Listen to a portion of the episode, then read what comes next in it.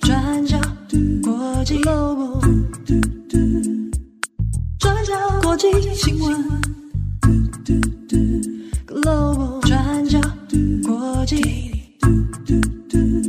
Daily Podcast。Hello，大家好，欢迎收听 UDN Global 转角国际 Daily Podcast 新闻，我是编辑七号，我是编辑木仪。今天是二零二三年十月二十六号，星期四。那这是 Daily Podcast 今天的第二则，对啊，不知道大家会不会习惯，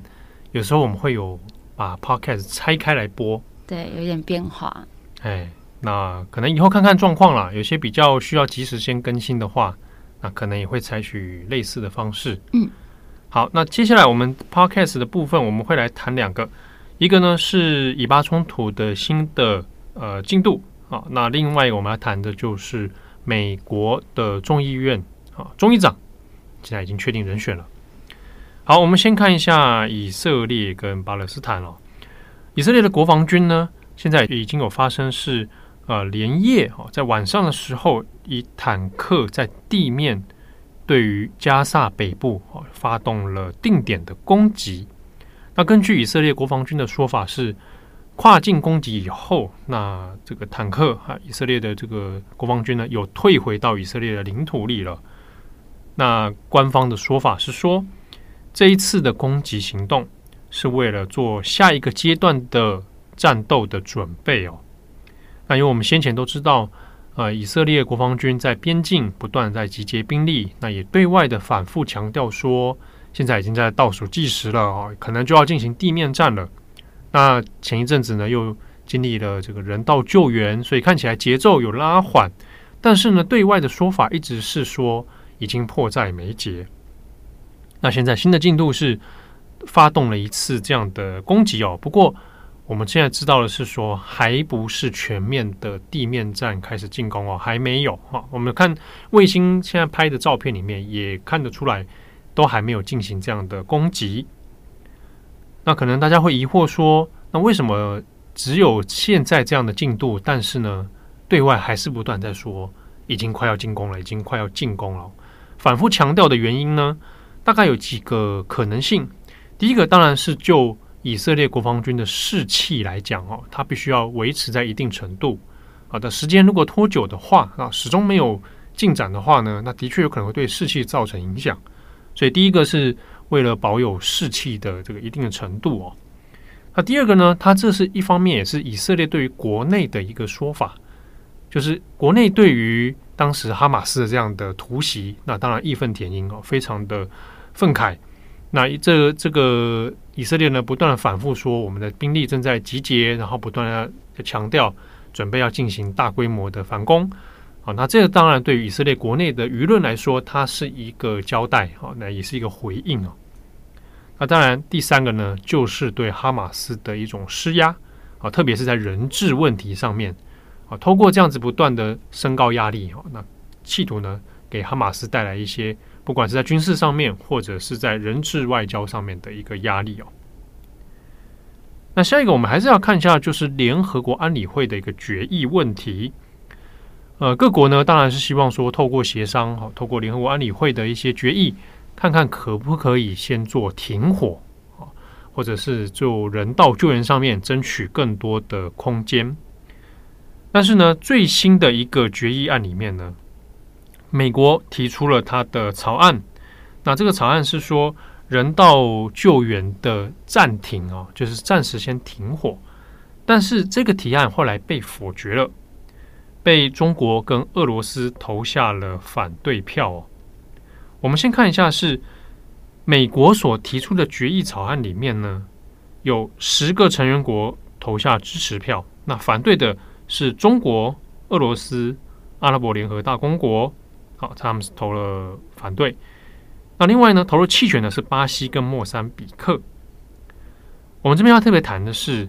这个不是联合国安理会第一次针对。以巴冲突的调停的决议哦，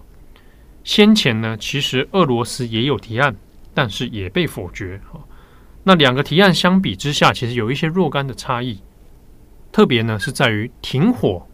或暂停这样的选项上面。俄罗斯的提案是在十月十六号，上个星期哦。那这个提案里面呢，由俄罗斯来主导，那就说就人道主义的层面来讲啊，立即的来停火。但是呢，在俄罗斯主导的这个决议里面，并没有针对哈马斯来提出谴责。那这一点当然就对于其他成员国来讲啊，特别是以色列、美国没有办法接受，所以这个提案后来是被否决哦，只有五票的赞成啊，赞成呢就是中国。啊，加蓬，然后莫桑比克啊，阿拉伯联合大公国，那四票的反对啊，就法国、日本、英国、美国是反对的。那联合国安理会这一个决议哦，至少哈、你要通过的话，最少要有九票是赞成的，而且你的五个常任理事国里面没有任何一个国家有提出反对。那五个常任理事国就是美国、英国、法国、中国、俄国。好，所以只要这五个国家当中有任何一个国家提出反对，那它就会被否决哦。那俄罗斯的提案被否决了之后，现在换美国的，好，那中间还有历经了巴西的提案，巴西的也被否决哦。那美国的提案也被否决，那当中有一个差别是说，美国的提案里面它讲的是暂停，好，先暂时停止交战啊，暂时停止，那就没有办法保证说完全的停火。此外呢，美国的决议里面提出的还有说，要承认以色列的自卫权啊，以色列是有权来行使他的自卫权的。那针对这一点，当然就变成俄罗斯跟中国拿出来反对的一个原因，就说啊，你现在说这个以色列可以反击人家啊，那差别在这一个部分。那俄罗斯提出反对之后呢，当然他们的官方也有在这个安理会上面有提出他的意见，就说。那美国的提案其实并不人道哈，那诸如此类的这种说法，那这样的说法虽然说我们就字面上似乎是合理的，不过就在以这个俄罗斯去年发动了对乌克兰的侵略来讲哦，那在这个立场上面来谈这件事情，似乎是有一点矛盾的。好，但是无论如何呢，我们先来看这几个决议，其实最后都是没有通过的状态。那对外界来讲，我们要怎么样去看待这样的事情呢？当然，一方面是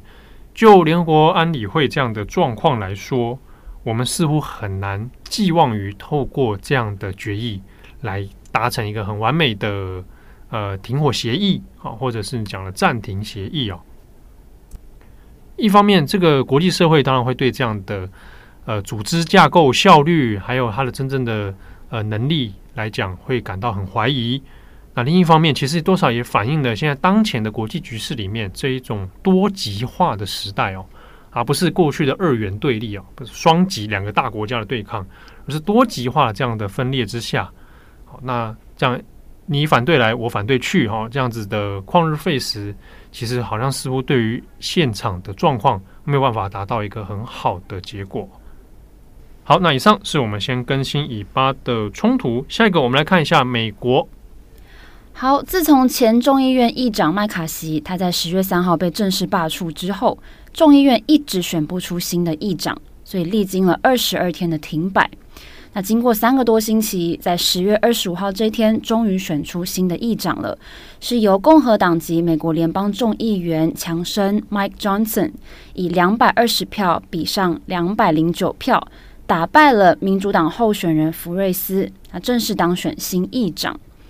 我们知道，自从共和党极右派拉下麦卡锡之后，他们先是推出了这个众议员史卡利斯 （Steve Scalise）。那可是史卡利斯被推选出来之后，自己又宣布退选。那接着是极右派推出的这个川普的盟友乔登 （Jim Jordan），不过他又在投票当中失利。那后来共和党又推出党鞭艾默 （Tom Emmer），但是在几个小时之后，他自己又宣布退选。说是因为他觉得自己没有办法获得足够的支持票数，所以共和党他们推出以上三个人都无法成功当选，那最后是不停的回到原点。那强生在十月二十五号这一天，在共和党全党的支持下正式当选新任议长。那我们接下来会来介绍强生是谁，他的背景是什么，以及他现在在上任之后呢，最首要处理的问题跟挑战有哪一些？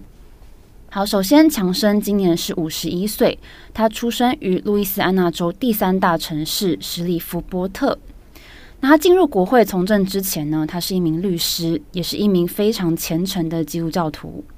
那过去担任律师的过程当中，他主要是致力在宗教自由议题的推动。那他也是美国保守派基督教法律倡议组织叫做捍卫自由联盟 （ADF） 的高阶法律顾问。那强生呢，他一直都是以保守基督徒的身份闻名。他非常反对同性婚姻，那也主张要限缩 LGBTQ 的权利。那过去呢，他也常常对媒体投书，对 LGBTQ 发表评论。像是在二零零四年九月，他在《泰晤士报》投书，发表自己的看法。